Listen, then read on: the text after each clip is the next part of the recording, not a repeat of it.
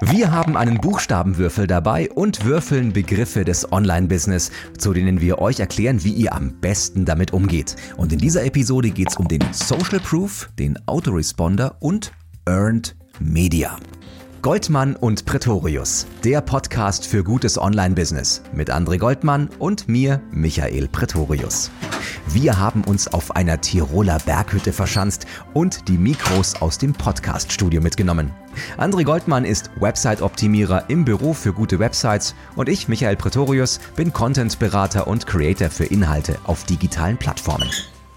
So, André hat nochmal einen Holzscheit nachgelegt. Es wird schön warm im Kachelofen und ich zücke die Würfel, denn wir haben gesagt, wir würfeln Buchstaben und erklären das Internet und so lange bleiben wir auf der Hütte. Ich glaube, das werden wir nicht ganz halten, dieses Versprechen, aber ich würfel jetzt einfach mal einen Begriff und hoffe, dass uns dazu was einfällt. So.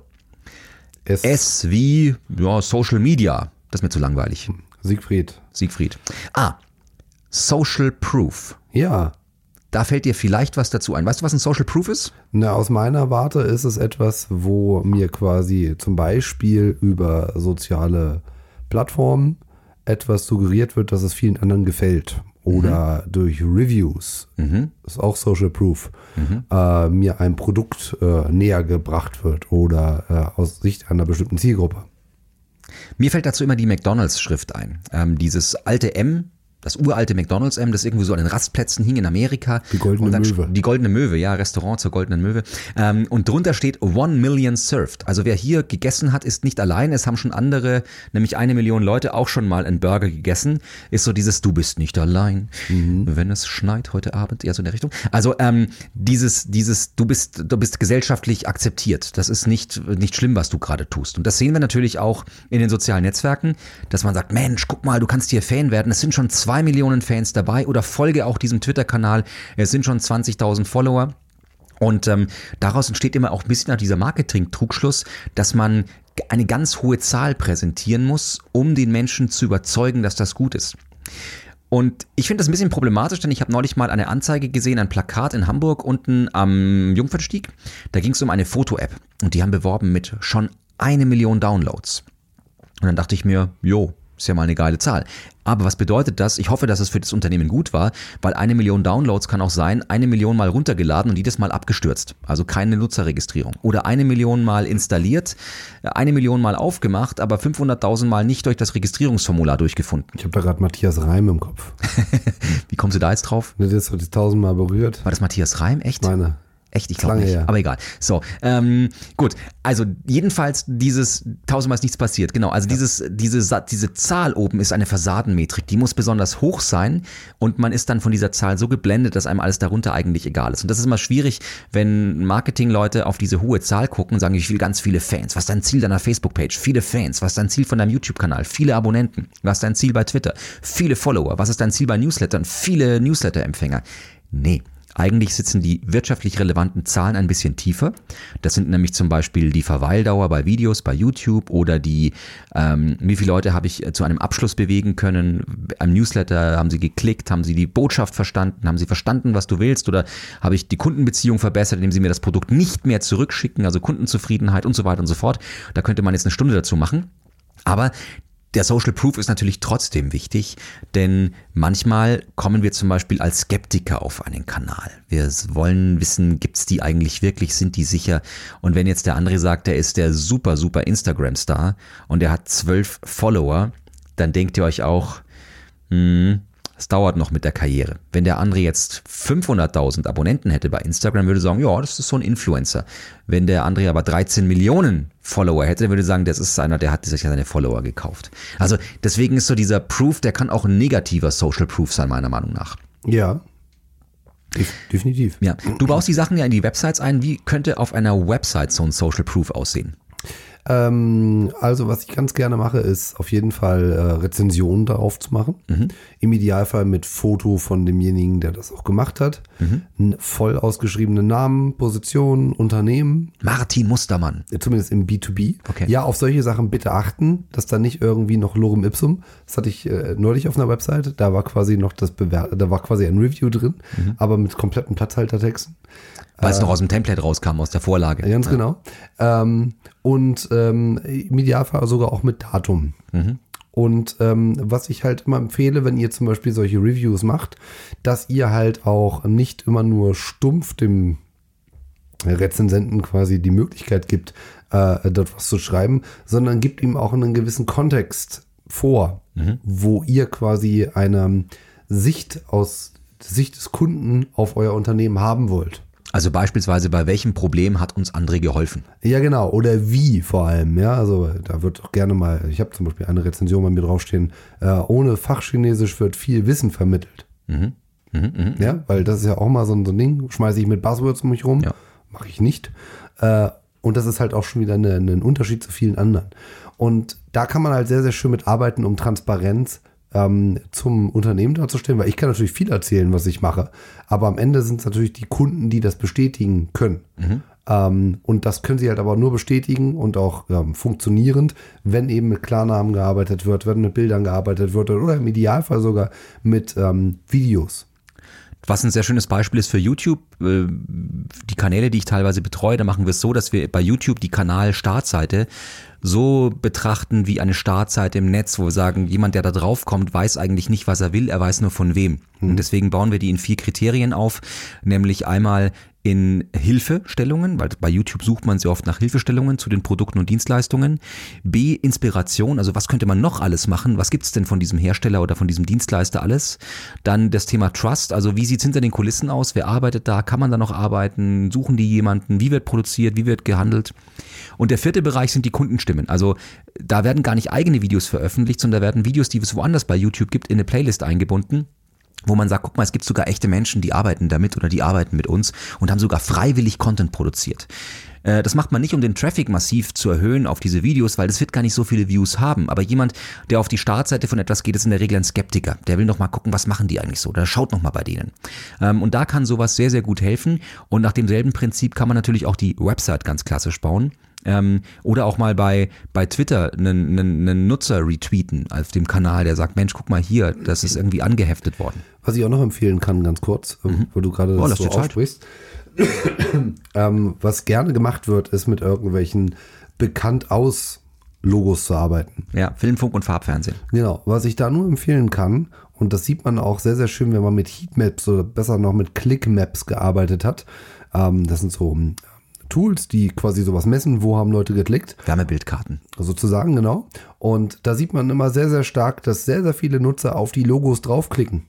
Weil die wollen das bestätigt sehen, ob das auch wirklich stimmt und in welchem Kontext denn eigentlich der Dienstleister. Und dann klicken die auf Bild der Frau und dann kommt da kein Artikel über André Goldmann. Ja, da gibt genau, da gibt es ja. dann nämlich gar nichts, mhm. äh, weil behaupten können viele. Mhm. Und äh, das kann ich nur empfehlen, sich das auf jeden Fall auch mal anzuschauen, ob die Zielgruppe der eigenen Website tatsächlich auch darauf klickt. Und wenn sie da drauf klickt, dann verlinken den Artikel. Ist es wichtig für die Experience, dass da auch was hintersteckt. Mhm, mh. Und wenn ihr nicht direkt in den Artikel verlinken wollt, dann erstellt zumindest eine Unterseite, wo ihr vielleicht darauf dazu was, etwas erklärt. Weil, also Pressestimmen zum Beispiel, so eine Seite. Genau, weil Okay. Gerade wenn du zum Beispiel, also ich spreche häufig auf Konferenzen. Äh, jetzt habe ich den Vorteil, dass ich meistens auf den Konferenzen jedes Jahr spreche. Das heißt, ich kann auch immer auf die Website verweisen, weil ich stehe da jedes Jahr drauf. Das ist halt ein Vorteil. Wenn du aber zum Beispiel sagst, ich habe mal auf der auf irgendeiner der Online-Marketing-Konferenzen gesprochen und das liegt aber schon drei, vier Jahre zurück, mhm dann kannst du nicht auf die Website der Konferenz verweisen, weil dann wird man davon nichts mehr finden. Ja. Das heißt, du brauchst aber irgendeine Quelle, die das Stück weit belegt. Das heißt, du könntest zum Beispiel sagen, du verlinkst einen Blogpost, wo du deinen Talk zum Beispiel nochmal mhm. genauer erklärst mhm. oder das auch nochmal schriftlich darstellst, was du da erzählt hast. Also liefer eine Antwort auf das, was du da ähm, ja in Zahlen oder in Form von Logos darstellen willst. Mhm. Gutes Beispiel. Also Social Proof in sozialen Netzwerken, die Anzahl der Follower, der Abonnenten, auch manchmal Views. Mhm. Haben dieses Video viele Menschen gesehen, haben es nicht viele gesehen. Äh, geht mir manchmal so, dass ich, äh, da sehe ich dann so ein Image-Video mit 80 Views. Das ist schade. Das ist immer so, das heißt auch nicht, dass das Video schlecht ist. Das heißt einfach nur, es wurde vergessen zu aktivieren. Es hat noch keinem, es wurde noch keinem gezeigt. Und insofern, ich würde da sogar mit Anzeigen arbeiten. Ich würde da mit sogenannten YouTube Discovery jetzt arbeiten oder auch bei Facebook mit ein paar Ads, wo du sagst, ich zeige dieses Video mindestens 500, 600 Leuten um diese 500, 600 Views zu haben, damit ich keinen negativen Social Proof habe, mit hat ja keine Sau interessiert mhm. und messe dann aber als wichtige KPI, als wichtigen Key Performance Indikator die Verweildauer, ob die Menschen, denen ich es gezeigt habe, es auch wirklich bis zum Ende oder zu einer signifikanten Zeit geguckt haben. Genau. Und erst dann geht für mich eigentlich so der Marketingprozess los, weil es ist einfach peinlich, wenn ich auf eine Seite von einem großen B2B-Unternehmen gehe oder auch ein Konsument, äh, Konsumentenunternehmen, äh, eine Konsumermarke, wo dann 120 Views steht, wo ich sage so, ey, ganz ehrlich, da, was haben die Produktionskosten gekostet von diesem Video? Was war allein der interne Aufwand für das, dass du es dann 120 Leuten gezeigt hast? Ja. Das ist zu kleinteilig. Deswegen, ja, jetzt sagt er, ja, aber Social Media ist doch ohne Anzeigen und sowas. Ja, nicht ganz, sondern also dieses Tue Gutes und Rede drüber stimmt schon. Und ähm, ihr habt ja früher auch nicht einen TV-Werbespot produziert und den dann bei keinem Sender gezeigt, weil ihr gesagt habt, der Spot war schon teuer genug. Also das ist so die, die, die andere Medaille. Ne? Aber wenn man das zum Beispiel nicht generieren kann, das hatten wir ja gestern ähm, beim Abendbrot auch dieses Thema, äh, dann könnte man halt überlegen, ob YouTube tatsächlich die Plattform ist, wo man zum Beispiel ein Video äh, hostet, um es dann auf der Website zu embedden. Da vielleicht dann eher zu sagen, man geht zu Vistia, Vimeo oder Ja. so, äh, wo man eben nicht mit diesen Negativzahlen dann eben arbeiten muss, weil es sie schlicht und ergreifend nicht gibt. Genau. Was übrigens auch sehr schön ist, man kann nämlich zum Beispiel bei YouTube auch die Anzahl der Abonnenten ausblenden. Das heißt, wenn euer Kanal einfach gerade in der Mache ist und ihr sagt, wir starten jetzt erst mit YouTube oder wir sind so irrelevant, uns, also uns will man nicht abonnieren. Das ist auch völlig okay. Man Super guckt Tipp. unsere Videos an, aber man wird uns nicht abonnieren wollen, weil warum soll ich, also ich immer so ein Beispiel, wenn du jetzt, äh, du bist Zahnpasta-Hersteller, Colgate Gel. Es gibt für mich null Gründe, den, oder noch besser, Gardena Gartenbrause. Warum soll ich den Kanal von Gardena Gartenbrause abonnieren? Weil ich mir ja nicht jeden Video Garten, jede, Video, jede Woche Gartenvideos angucken will. Wenn die aber ein paar coole Gartentipps haben, die zwei Millionen Views haben, dann sage ich, hey, alles erreicht. Ja? Dann blende ich als Gardena, ich habe jetzt mit denen nichts zu tun, dann blende ich einfach die Anzahl der Abonnenten aus, bis sie mir gefallen oder bis ich sage, jetzt ist es kein negativer Social Proof mehr. Also für allen, die gerade im Begriff sind, ihre YouTube-Karriere zu starten, blendet diese Information einfach ab, geht ihr auf euren Kanal ins Creator Studio, da gibt's die Einstellungen und da kann man das bei erweiterten Einstellungen schön einfach wegklicken. Ich würde mir das manchmal für Facebook wünschen, für Instagram wünschen. Was meinst du, wie entspannt es in den Social Media Teams wäre, wenn man den Chefs nicht mehr die Follower und Fanzahlen dokumentieren müsste, sondern die wirklich wichtigen KPIs wie Verweildauer, Interaktionsraten, wie viele Leute haben sich mit dem Thema beschäftigt, äh, Rückgang der Retourenquote durch besseren Kundenservice und so weiter und so fort. Also würde mir viel einfallen. Das kann man ja schön über das Data Studio machen. Das meinst du damit genau wie? Und das Reporting. Genau, das stimmt. dass Ja. man gar nicht einen Standard-Report nimmt von YouTube, sondern dass man eben wirklich diese relevanten KPI sich schnappt Mhm. und im Google Data Studio exemplarisch darstellt. Sehr schön. Erzählst du ein bisschen was von Google Data Studio, gleich für die es nicht wissen? Das ist eine Plattform, die jeder nutzen kann und da Zahlen aufbereitet? Genau, du kannst da letztendlich, ähm, ich sage immer ganz gerne dazu Übersetzer-Tool. Ne? Wir haben einen Kunden, die sind im, im äh, Medizinbereich aktiv und äh, da sind die Entscheider äh, so weit weg vom Online-Marketing ähm, wie ich wahrscheinlich vom Kosmetikthema, obwohl das ja aufgrund meiner Vergangenheit nicht ganz stimmt, aber ich glaube, ihr wisst, was ich meine. Und äh, dort heißt es nicht eben Zielkonversion 30 beispielsweise in einem Zeitraum, sondern Kundenanfragen. Also ich kann quasi das, was in den Analyse-Tools drinsteckt, einfach in die Sprache des Report-Lesers oder der Leserin äh, verfassen. Und sehr schön. kann sozusagen die ganzen KPI in das bringen, was er versteht. Das klingt jetzt ein bisschen gefährlich, wenn du sagst, du überträgst Google Medizindaten, Medizindaten zu Google. Nein, du machst natürlich Pseudonym, du hast also Ist nur die, die ist Performance-Werte, aber natürlich keine personenbezogenen Daten dahinter. Genau, es ist eine Klinik am Ende. Also, Ja. Das man nicht mit Medizin. Also da Ja, geht es ja, nicht drum, um. Ja, ist egal. Okay. Genau. Gut, sehr schön. Sind wir bereit für einen neuen Würfel? Also ich schon. Magst du würfeln? Ich habe das letzte Mal. Oh ja.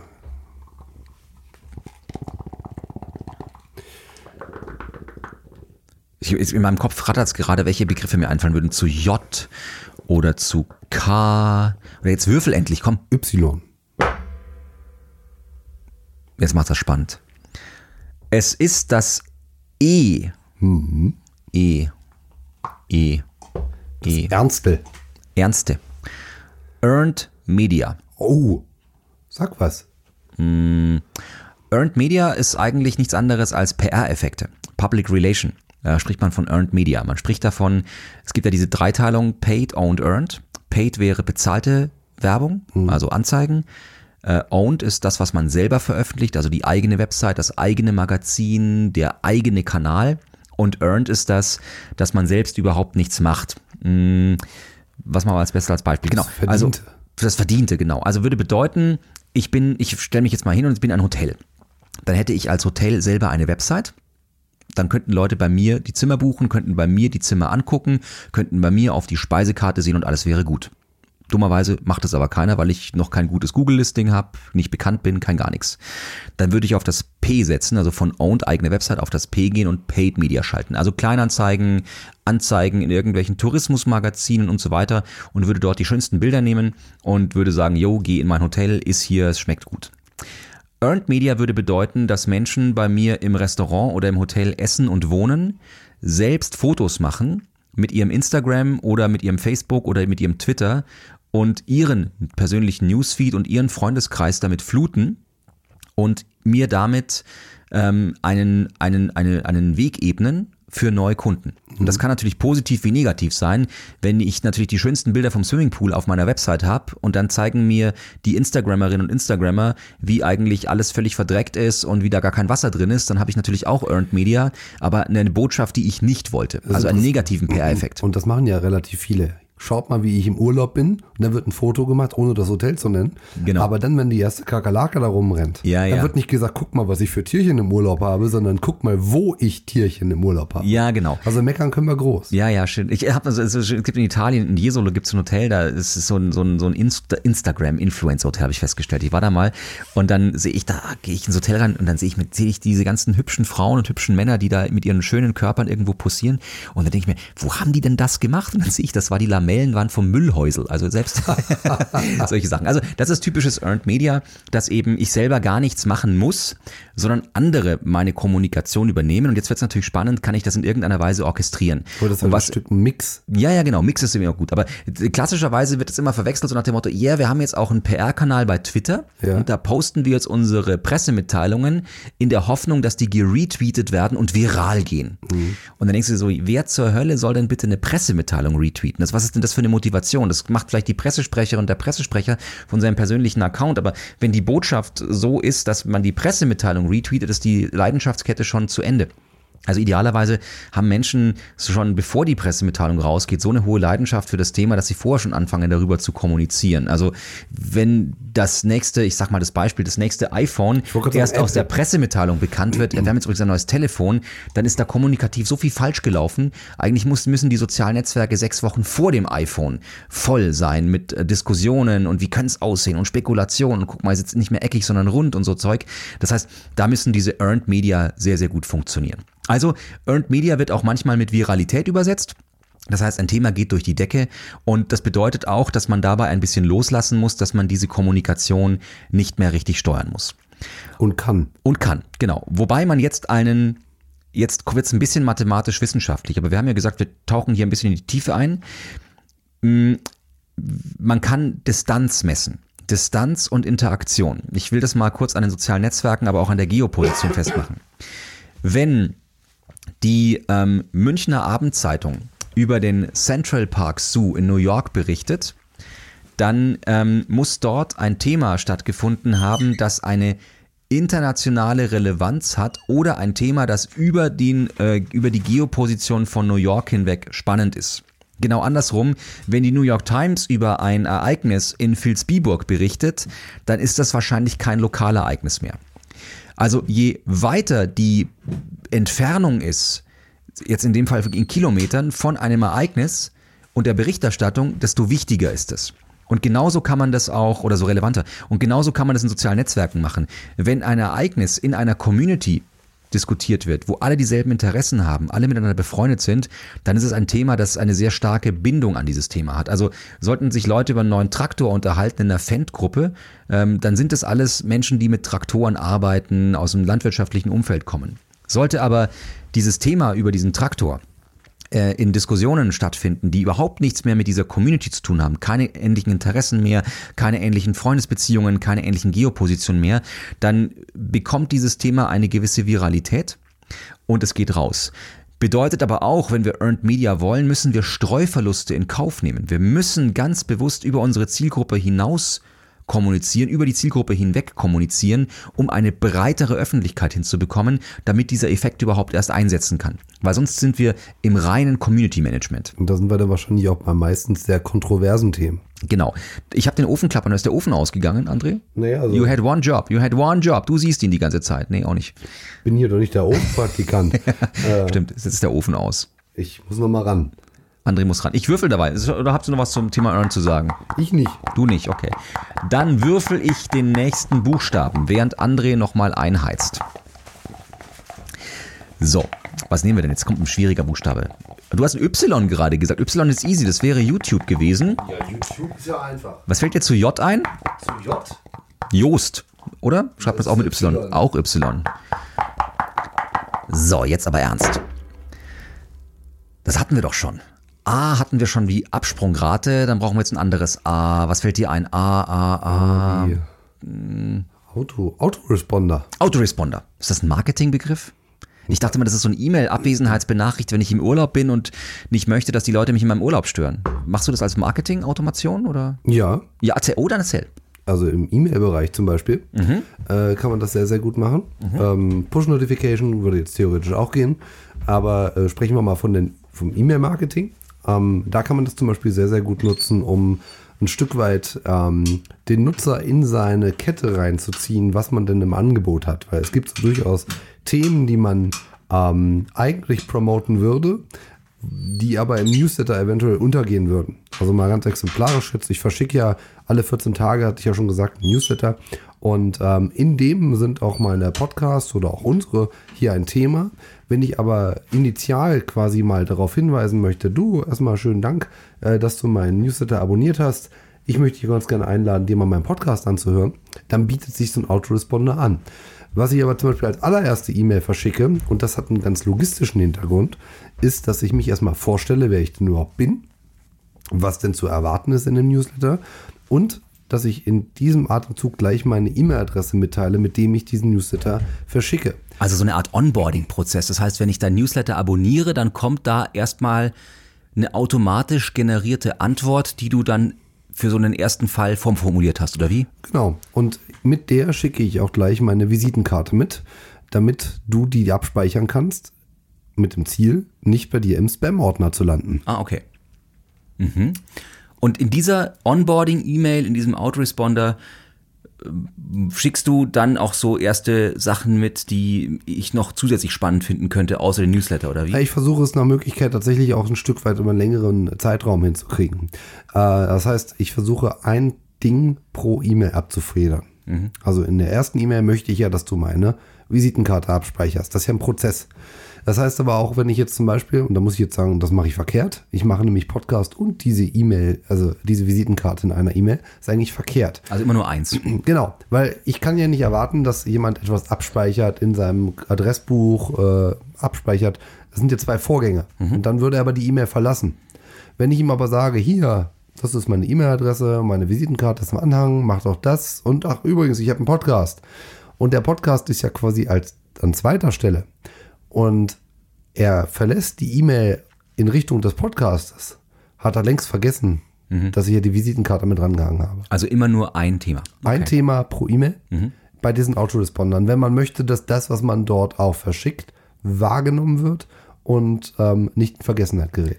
Machst du das händisch oder hast du dann ein Tool dafür? Äh, das mache ich direkt über mein E-Mail-Marketing-Tool. In meinem Fall ist es jetzt Mailchimp. Das geht aber auch mit jedem anderen, Clever Reach, ähm, wie sie nicht alle heißen, Active Campaign oder so. Und ähm, darüber kann man das einrichten. Was ich jetzt auch gemacht habe, damit es eben ein Stück weit natürlicher wirkt, ist, dass ich eben wochentags sechs Stunden oder sechs Tage, müsste ich jetzt mal nachschauen, nachdem er sich angemeldet hat, diese E-Mail verschicke. Ich meine, das sind sechs Stunden. Ähm, und das auch nur wochentags zwischen 8 bis äh, 18 Uhr exemplarisch. Also du schickst nicht nachts um drei an einem Samstag. Genau, Eine weil- Reminder-E-Mail, speichere dir bitte jetzt meine Visitenkarte ab. Genau, nur weil er sich um 21 Uhr angemeldet hat, ist natürlich absolut unrealistisch, dass ich ihm nachts um drei eine E-Mail schicke, äh, indem ich mich ihm vorstelle. Also dann wirkt das Ganze auch sehr unnatürlich. Mhm, okay. Ah, Ich, ich erinnere mich gerade, weil du es gerade sagst mit Automatisierung. Ich habe vor ein paar Jahren habe ich eine Notebook-Tasche bestellt bei der, ich glaube, Schweizer Firma Freitag heißen die. Die machen so aus alten LKW-Folien, machen die Taschen, fingerns Tus und die sind irgendwie, sagen wir mal, die sind handgemacht. Und das müssen die auch irgendwie belegen oder auch nicht. Ja. Und die hatten eine E-Mail mir formuliert als Bestellbestätigung, die wie eine Fehlermeldung aussah. Aha. Das war ganz spannend gemacht, weil die gesagt haben so, oh nein, oh nein, oh nein. Ja.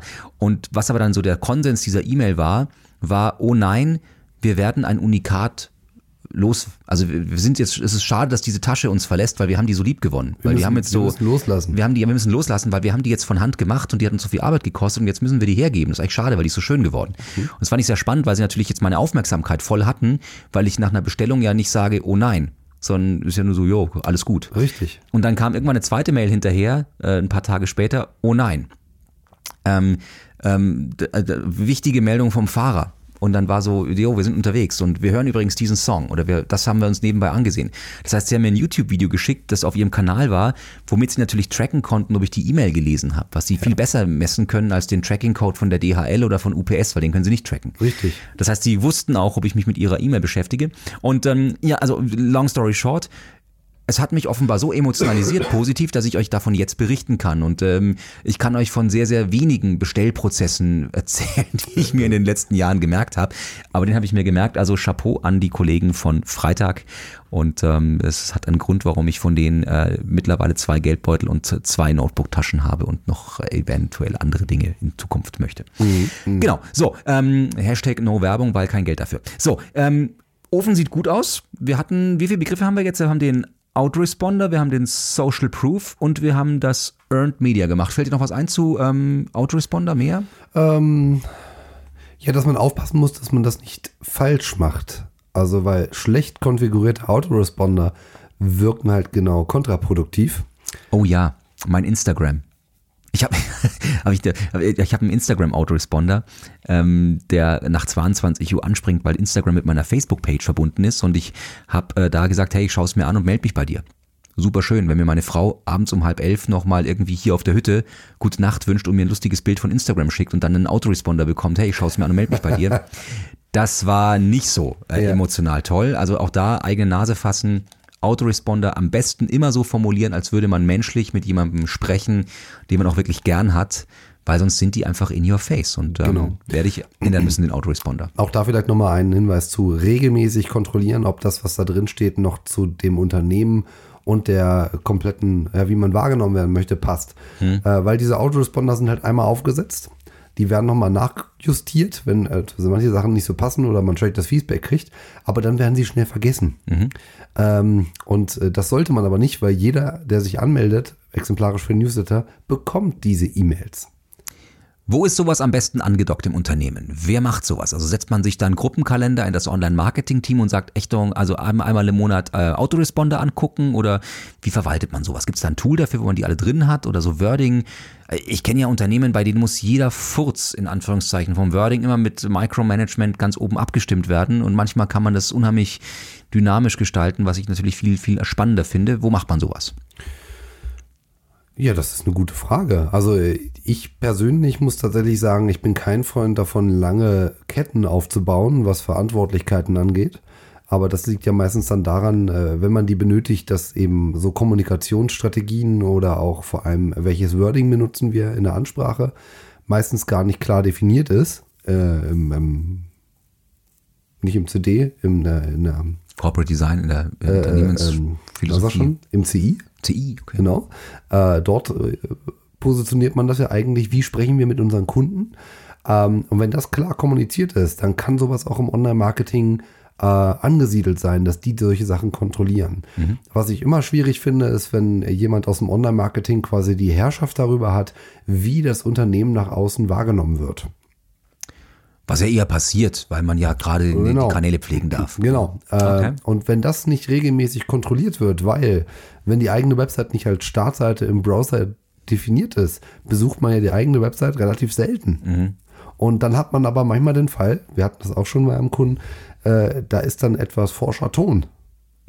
Und da muss man einfach aufpassen, dass das äh, nicht irgendwie in eine falsche Richtung läuft, sondern dass da einfach auch mal mindestens ein Vier-Augen-Prinzip stattfindet, äh, dass das, was da ist, ähm, auch so passt zu dem, wie man wahrgenommen werden möchte. Äh, was ich aber regelmäßig mache bei allen Aufgaben, sei es jetzt im SEO zum Beispiel, äh, dass ich mir so gewisse Aufgaben als Wiedervorlage setze, nach einem gewissen Turnus. Stimmt, du hast da so eine App, die hast du mir empfohlen, Todoist heißt die, dann so Ja. wiederkehrende To-Dos drin hast. und Genau, sowas. also Okay. je nachdem, wie man eben arbeitet, aber so wiederkehrende Aufgaben ist ja durchaus in jedem Tool möglich. Tippetopp. Genau. So, dann würde ich sagen, Alia Jagda ist, wir haben dreimal gewürfelt und die nächsten Begriffe in der nächsten Episode. Bis dahin.